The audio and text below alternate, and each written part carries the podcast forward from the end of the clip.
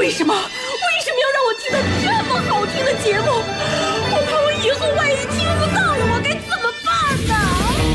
安静思考，大声说话，快乐女王香香亲自挂帅，思路勇猛，快乐所向披靡。下午两点钟，娱乐香饽饽，好听不忽悠。我们的生活就是娱乐，们的世界就是娱乐，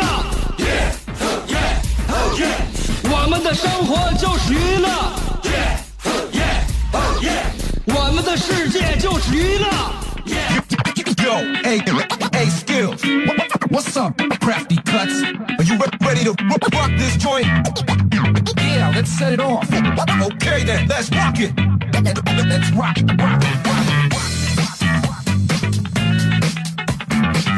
知了，节目开始了。娱乐香饽饽下午两点钟准时跟你问好。辽宁交通广播 FM 九十七点五，有一个人在等着你，就在这个时候，我，我就是等你的那个人，我是香香。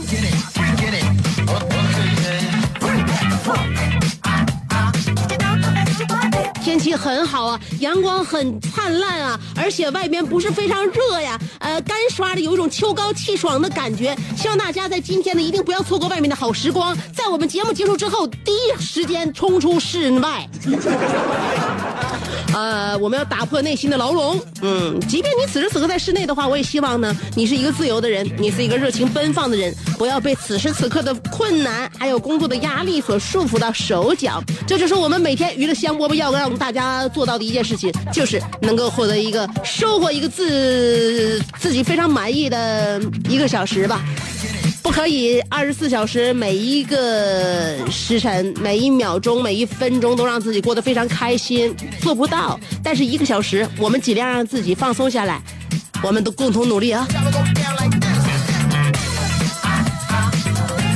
尤其到天好的时候呢，我们经常会想一想，有什么方式呢，让我们的生活改变成更加多彩、更加有意思。你比如说像现在的时节，很多人都想起去海边，去看看大海，去带着孩子到沙滩玩一玩。嗯，我们单位去年的时候就组织了一次到海边儿这个游泳比赛，就是玩嘛。以比赛这个不比比赛不是目的，目的是为了增进我们同事之间的协作友谊，增强我们团队的凝聚力。领导也在，然后我们同事也在，基本上都都都没有缺席的啊。因为大家你说上班的时候呢很疲倦，集中时一个时间，我们一起能够出去玩很难得，所以大家都比比较嗯也比较踊跃吧，大家都去了，还有带着家属去的。然后我们就在这个海边啊游泳，那天不是特别晒，有点小云彩，所以我们也都涂了防晒之后呢，也就非常勇敢的走向了大海。男士游泳肯定是穿泳裤嘛，女士穿泳衣嘛，这是天经地义的一个道理，对吧？他不可能反过来，是吧？但是那天我看见有一个同事啊，东升，他怎么回事儿他呀？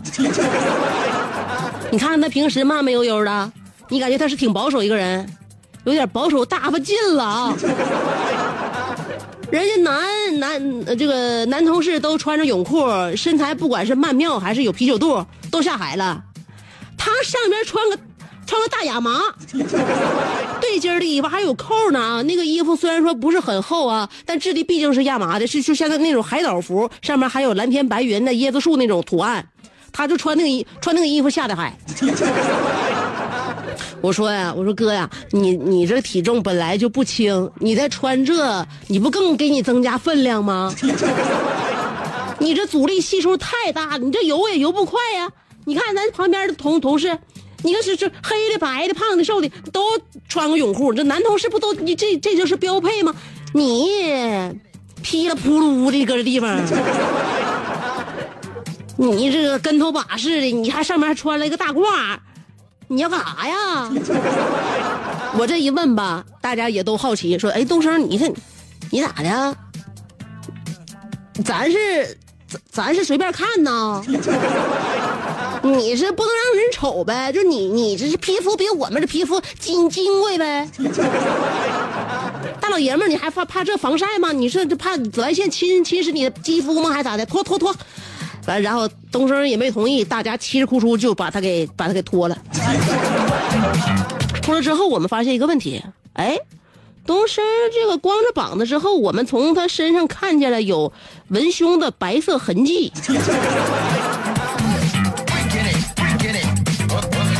我们同事都纷纷表示精明不定。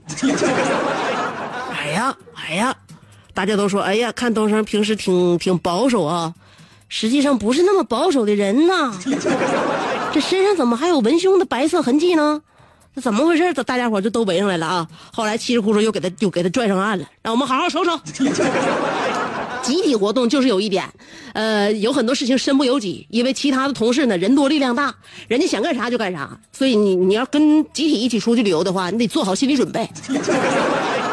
后来东升实在没办法，就跟我们交代了，说就前天，就前天跟那个媳妇儿那个上公园去玩，然后穿着那个背心啊，穿跨栏背心晒日光浴，而且那天特别热，他把那个他把那个跨栏背心撩到那个肚子以上。就这么晒，没想到就晒成这个形状。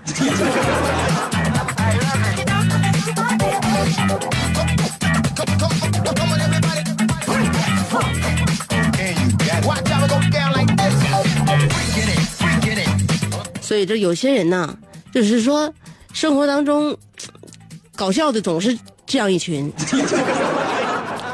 呃，当然了，这也是面对非常尴尬的一个境地，面对同事们的质疑和疑问，所以呢，这个不得不解释，还不得不展开来给大家去看一下。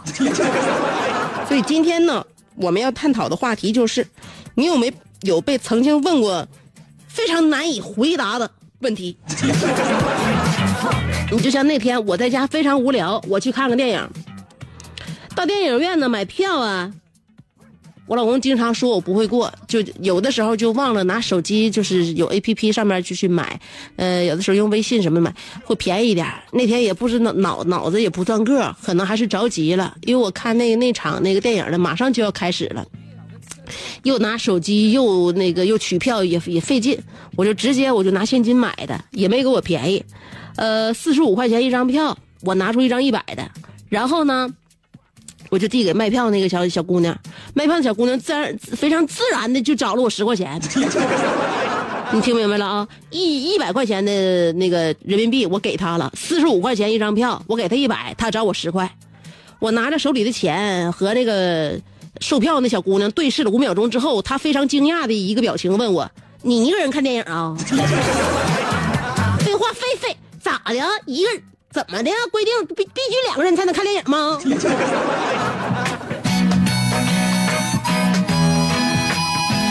一天天，这都什么社会？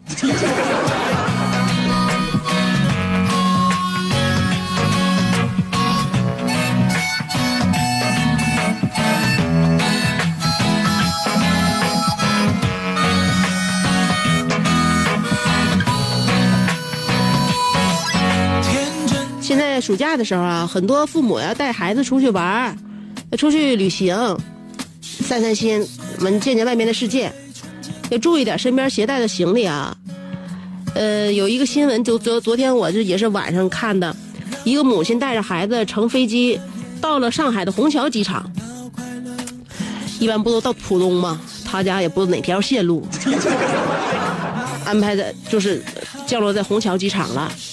下飞机的时候啊，这个妈妈就把这个小行李呢交给孩子看管，他去上厕所也不是取大大件行李去了，反正这小行李小小小手提箱就交给他孩子看管。结果呢，孩子就把行李看丢了，行李没有了。但是呢，好在好在民警啊及时的帮他们把行李又找回来了。然后他后来又有人采访嘛，要不然这新闻怎么能让我们看着呢？就在网上看着了。采访的时候说，妈妈妈妈就说了，说行李里边没有什么太贵重的东西，就是孩子的暑假作业都在里边，还好找到了。这孩子我估计此时内心的是这个感受也应该是相当的难以言表吧，是吧？哎。警察叔叔还跟孩子说：“哎，孩子，没事啊，没耽误你写作业啊，好好写作业。”孩子心想：“我凭本事丢的作业，为什么要帮我找回来？”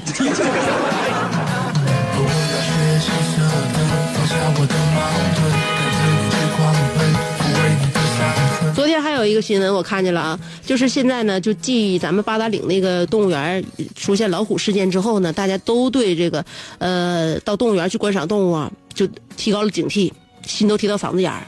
所以，但凡有这样的新闻呢，大家伙就会把目光一下就集中到那儿。昨天又有一辆车呢，这没什么大事啊，一个马来熊在车旁边游走，车里边的那个就是游客呢，想给那个马来熊喂点好吃的，就把那个玻璃落下来了，落下来一半吧。那马来熊个头不大，他拿完吃的之后呢，他好奇，他觉得哎这家人心心眼挺好，要不然。我上车跟他们一起一起走吧。马来熊吃完东西呢，就扒窗户，扒那个车窗，然后它个头不大，它就把身体就探进去了，还想要把这个就是自己啊，就是跳到车里边去。这一幕让后边的车就被拍摄下来了，挺惊慌。那车里边的游客也很很害怕呀，心想早知道这样事的话，咱不给他吃的了。这又是掉以轻心。最后呢，这马来熊还没上去啊。还行，关键时刻的话，我估计实在不行，你这车主踩油门吧。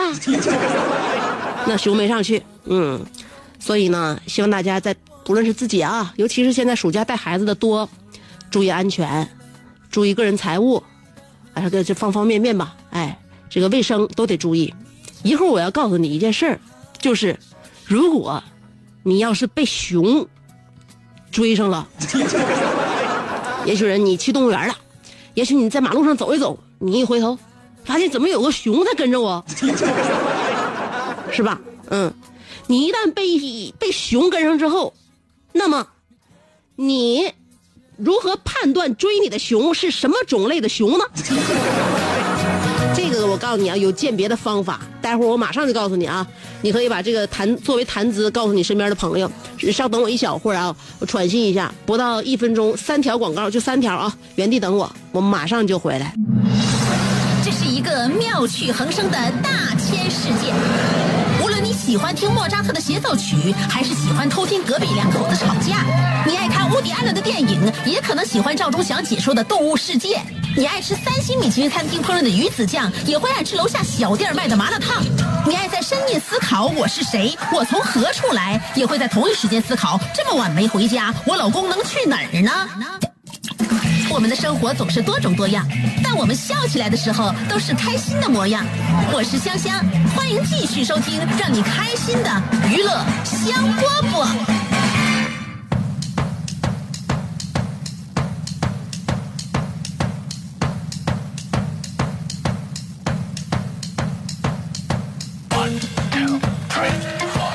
话题一会儿要跟大家探讨的就是你曾经被问到过的很难回答的问题。那么今天问题来了，如果你走走道发现有熊在跟着你，你如何判断这个熊的种类？刚才我在这个节目前面半半段已经预告了啊。根据昨天我看到那个新闻，说一个马来熊要爬到一个游客的车里边这件事儿呢，我帮大家总结了一下。很简单，其实很简单。你需要知道这个动物的一些生活环境和生活常识，以及生活习性，以及这个动物的生存能力。你喜不喜欢看《动物世界》？如果你喜欢看《动物世界》，你就跟我一样，能够想出这个问题的答案。怎么判断熊的种类？给大家介绍一下啊。如果你跑啊跑，跑啊跑，你熊在后边追，你肯定得跑嘛，对吧？你跑，你跑，你跑跑跑，你看到前面有一棵树，你爬树，你爬上树之后，你发现，哎，熊也上树了。这说明这只熊是黑熊。黑熊爬树，我告诉你啊，人家那，人家可比你厉厉害，人家从小就是从树树树上，那是一路摔大的。黑熊爬树相当厉害的，你看任何就是这个，嗯，不过动物世界吧，动画片、电影里边，黑熊爬树爬的很很很好。好，黑熊判断出来了啊，再教你，如果。你熊在后边追，你跑啊跑，跑啊跑，跑啊跑。你看到一个树，你爬上树之后，黑熊不不是不是黑熊，这熊啊，嗯，没爬，根本就就不不屑于爬树嘛。那个熊在树底下开始摇晃，晃大树啊，有熊开始晃树，熊没跟你上来，它开始晃树，它想把你晃下来，这说明什么？这个熊是灰熊，灰熊啊，灰熊棕熊个头大呀。他知道他自己上树，第一，呃，这这这个挺累一个力气活。第二呢，他也在掂量这个小树能不能经得住自己的体重，所以说他不上树，很少他跟猎物一起上树，但是他能够一样凭着他的这个力气啊，把这个大树晃得稀巴烂。你肯定能被晃下来，你那时候你心理素质还差，你又抱不住树干，你就掉下来了。你判断出来了吧？黑熊能上树，灰熊在底下摇。嗯，好，那么接下来第三种情况，如果你遇见一个熊，你跑，你跑啊跑，你跑啊跑，跑啊跑，哎呀，哎呦，你怎么跑也看不着一棵树，一棵树都看不到，说明什么？说明你遇见的一定是北极熊。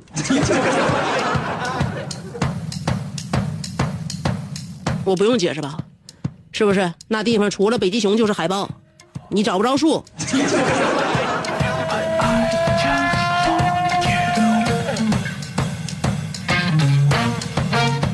生活当中啊，我们经验多了，就发现什么问题都迎刃而解了，但有一些问题就常常出出出出呃出乎我们意料，超出了我们的意识范畴，超出了我们对常理的认认知，所以这种问题就很难回答。这也就是今天我们的互动话题。这种难以回答的问题，我们还都被提问过，也许我们也问过别人，所以今天我们的话题记好了，就是说一说你曾被问过的很难回答的问题。两种方法参与节目互动，第一种方法通过新浪微博，第二种方法通过微信公众号。不管是新浪微博还是微信公众号，找我搜索“香香”就行了。上边是草字头，下边是故乡的乡，记好了。上边草字头，下边故乡的乡，找我啊！微信公众号和新浪微博找我都搜索“香香”就行了。一会儿给大家听歌，这首歌啊，好听不好听的歌曲，我认为对于改变心情无所谓，最主要的是听了开心。下面这首歌一定会让你非常开心，一下子就让你忘记现在所有的烦恼，所以值得一等。三条广告，我马上回来。等我三条广告的时间，一首能够让你开心雀跃的歌曲就送给你。做人最重要的是开心，开心是展开你鱼尾纹的一支肉毒素，是封紧你苹果肌的那针玻尿酸，它同样能翘起你撩人的下巴，提拉你性感的嘴角，开阔你智慧的额头，加高你自信的鼻梁。坊间流传，听一次娱乐香饽饽，效果相当于十次微整，在面相上帮你达到开运招福的目的。使得女旺夫，男旺财，逢善不欺，逢恶不怕，事有始终，吉人天下，四海扬名，万里春风。众所周知，娱乐香饽饽的听众丰衣足食，多安稳，正是人间有福人。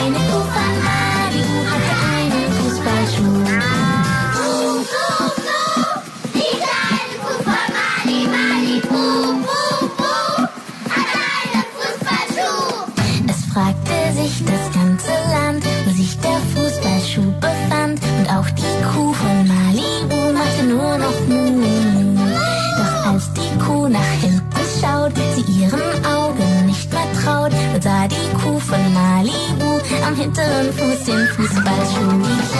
O amar.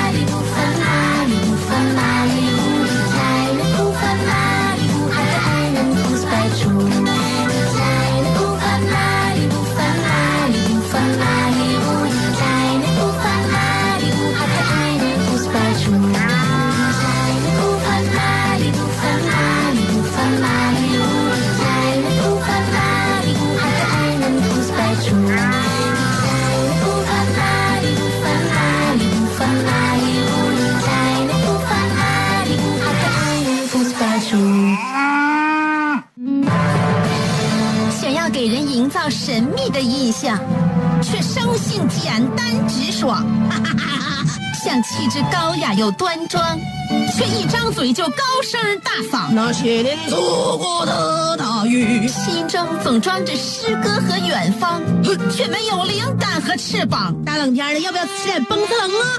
想买张机票到伦敦广场上消磨时光，没想到最常去的却是离家最近的农贸市场。哎呀，现实很近，你看理想太远。别着急，你着急的话，我怎么整？即便他们天各一方，我们也要为生活而鼓掌。OK，圆满礼成了。我是香香，欢迎继续收听让你笑得响亮的娱乐香饽饽。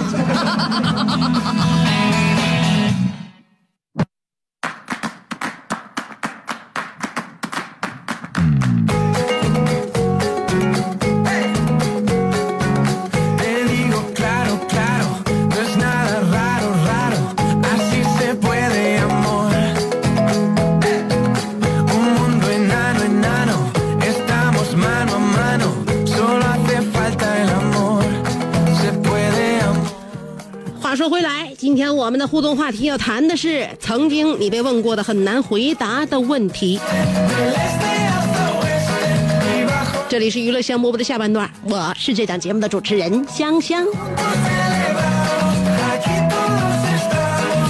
爱晒太阳的小葵说：“我在心里不想回答的问题都是难题，例如我多次在评论里提过我挑食。”和刚认识的同事朋友吃饭，碰到我不喜欢吃的，我绝不夹。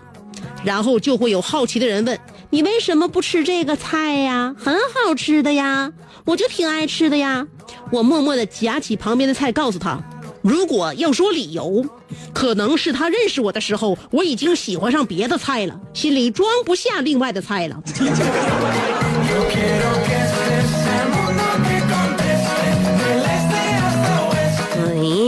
好矫情啊！我不知道为什么，虽然说我是一个善良的人，但是我却不够包容。往往我看到很多事情，我就会发怒。比如我看到别人打哈欠，我就会生气。我并不是因为打哈欠，呃，这件事情到底会怎么样，我就感觉人在打哈欠的时候非常的难看，而且一股活不起死不起的样 是我也本人我也打哈欠呢，为什么我是我能接受自己做的事情，而接受不了别人做的事情？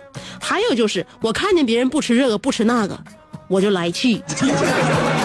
虽然跟我也没有任何关系，但我就是控制不了我自己的情绪呢。花田下家庭写真小花老师说，去美国海豹突击队应聘之呃应聘后勤，HR 问你，如果呃我问你你是一个什么样的人呢？呃，路边突然遇到 CBS 记者，问你你幸福吗？和半生不熟的朋友约会，问你你怎么还没有对象呢？过年的时候长辈问你你多大了？你赚多少钱呢？在选美大赛上遇到评委香姐，香姐问，嗯，你是男的女的？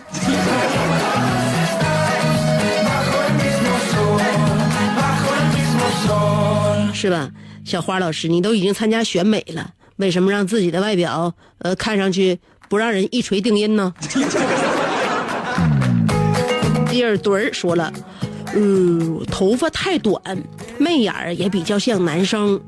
呃，在超市有一个大姨问我，小伙儿啊，呃，这储物柜咋开呀？我经常我经常被叫做小伙儿被叫做小伙就对了。那你把自己打扮成这样，你还希望别人叫你姑娘吗？是吧？你既然已经头发太短，而且眉眼也像男生，那么我认为你内心其实住着就是一个小伙。别人都已经接纳了你，你为什么还不勇敢的承认你自己？陆桑同学说了，我记得上大学回来，原来的班主任老师让我给新生讲一讲关于高中生尽量别谈恋爱的事情。结果我讲完，一个学妹反问学长：“你谈过恋爱吗？”这一句话戳中了在开学就大三，一直没谈过对象的我的那颗幼稚的少男心。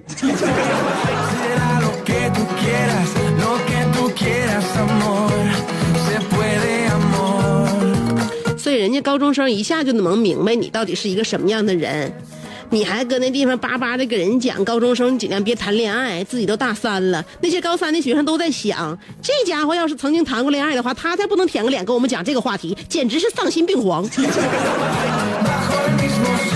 云峥说：“向姐，我昨天在那个鸡坑里蹲了一天，都黑透了，现在胳膊还疼，鸡坑里还没有信号，都没赶上你听你节目。我被问到最多的话题，呃，问最多的问题的，就是你啥时候要孩子？我周岁才二十二岁，我才毕业呀、我刚分手啊，你咋不问我孩子报考哪所大学呢？”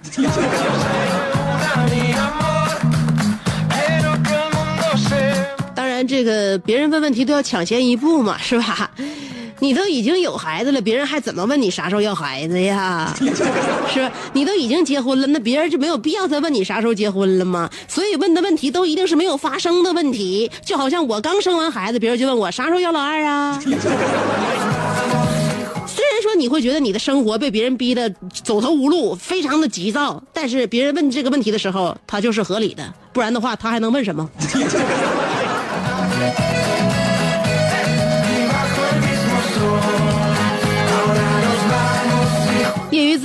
者说了，作为一名高中毕业生，有人问我，叔叔二号厅怎么走？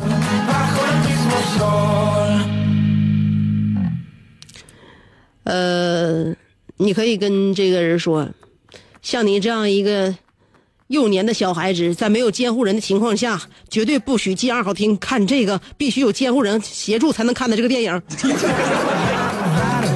什么？你不是未满十四岁？那么你为什么叫我叔叔？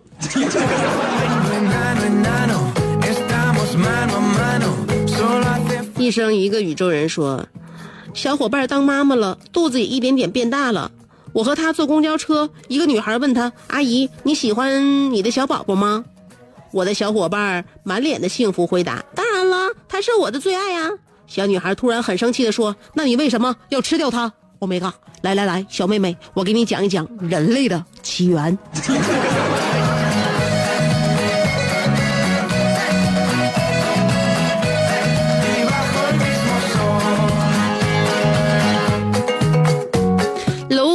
说：“好哥们儿当爸爸了。”我问他：“孩子叫啥名儿？”他说：“呃，叫瓢瓜。”我问他为啥叫这名儿，他很认真的说：“我刚认识你的时候，我觉得你的名字不错，然后就决定生个儿子叫瓜。”喂喂，楼瓜，你说话呀，姐，我七岁那年，把一串儿呃急了狗呃急了狗子就（括弧）一种带刺儿的小球植物，那个朝阳方言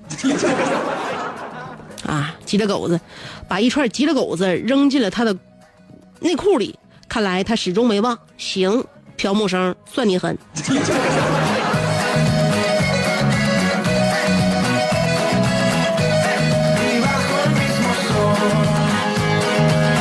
有人管那个叫刺挠秧。呃，做梦吃大葱说了，香姐，好久不见了啊！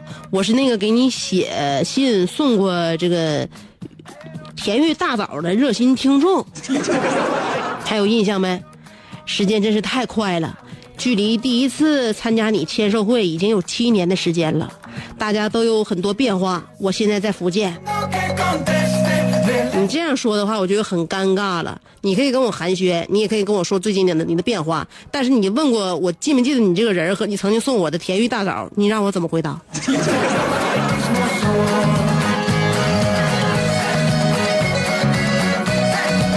你给我寄的甜玉大枣，我也没有给我留照片，而且大枣已经吃了，又何必牵挂？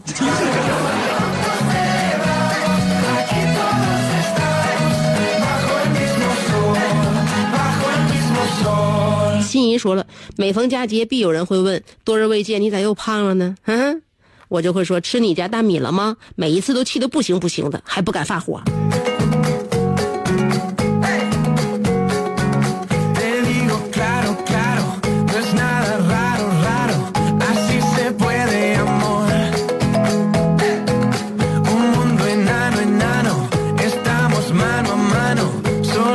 哎，我好像跳过了，跳过了啊！阿内尔卡的留言啊，你怎么就这样跳过去了呢？真的奇怪。阿内尔卡说：“我媳妇问我，呃，你都从辽大毕业这么长时间了，你是不是心里还想着香香？”我说：“是。”我媳妇问他哪里好，我说哪哪都好。这回答气得我媳妇抡起扁铲，指着我说：“你是不是又欠揍了？”我说：“是。”我媳妇说：“好，那我让你自己挑，你说是先打你哪？”我说：“哪哪都好。”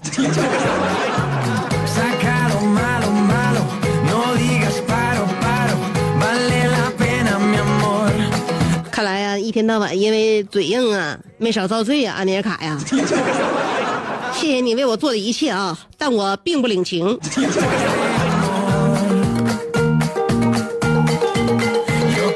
阿尼尔卡又说：“你这是在微信上面啊？”他说：“呃，今早在卫生间里，一边排毒养颜，一边激烈的玩着王者荣耀。嗯，正当，可正当我杀的正酣的时候，屏幕突然弹出一条微信，我一看是前任发过来的，只有短短四个字：‘你还好吗？’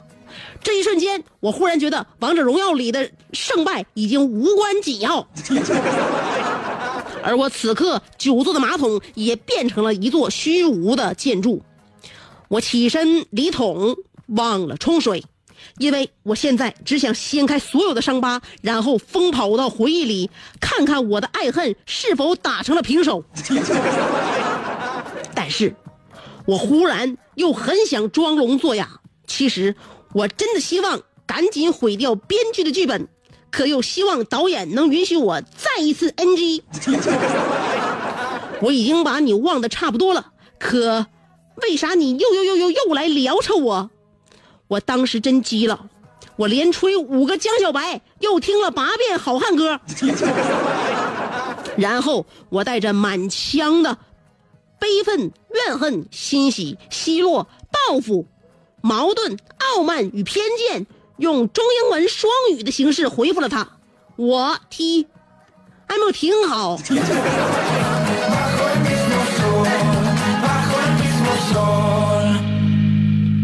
你不知道，在两个人感情当中，最有力的声音就是无声吗？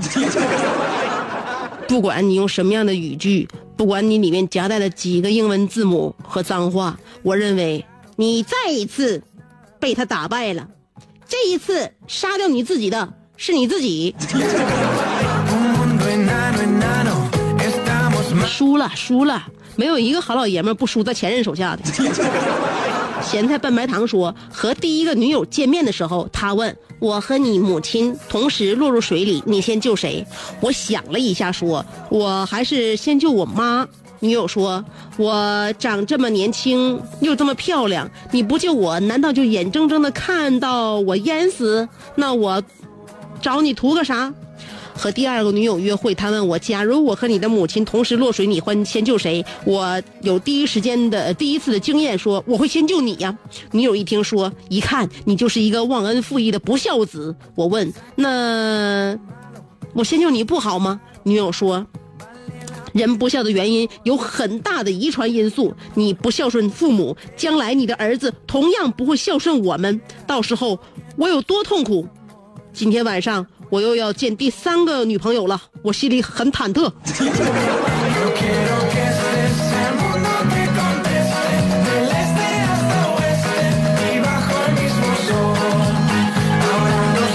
遇到这种情况呢，我认为啊，这个要把问题抛回去，直接就说你想让我救谁，我就救谁。我看你在河水里边怎么样指使我，你说宝贝儿快来，我就救你；你说宝贝儿快去，我就救我妈。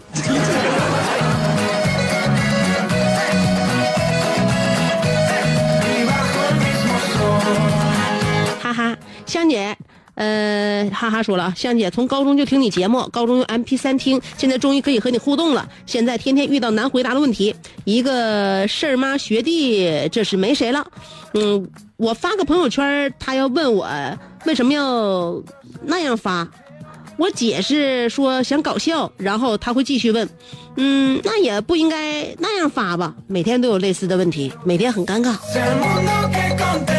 那你为什么不采取你的这个朋友圈儿这个屏蔽功能。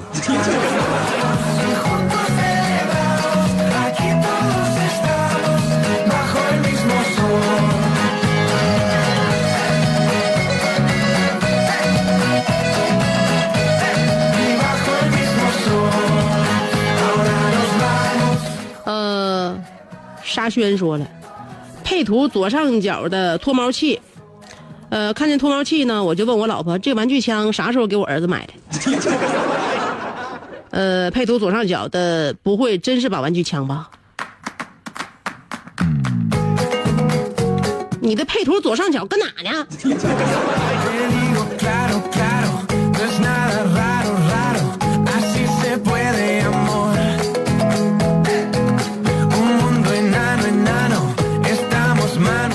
卡又说，七月二十九号下午十四点到十五点三十，香香将在北方新生活进行讲座，望各路有识之士届时对香香进行围堵。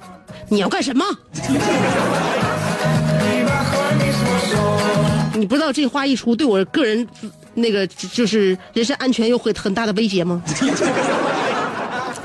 呃，这个 Dustin 说了，高三毕业啊，嗯，给低年级正在试读期的这个学生做志愿服务，期间要进行体育馆做心理活动，就给他们发鞋套。其中一个学生问我，老师，你为什么发我四个？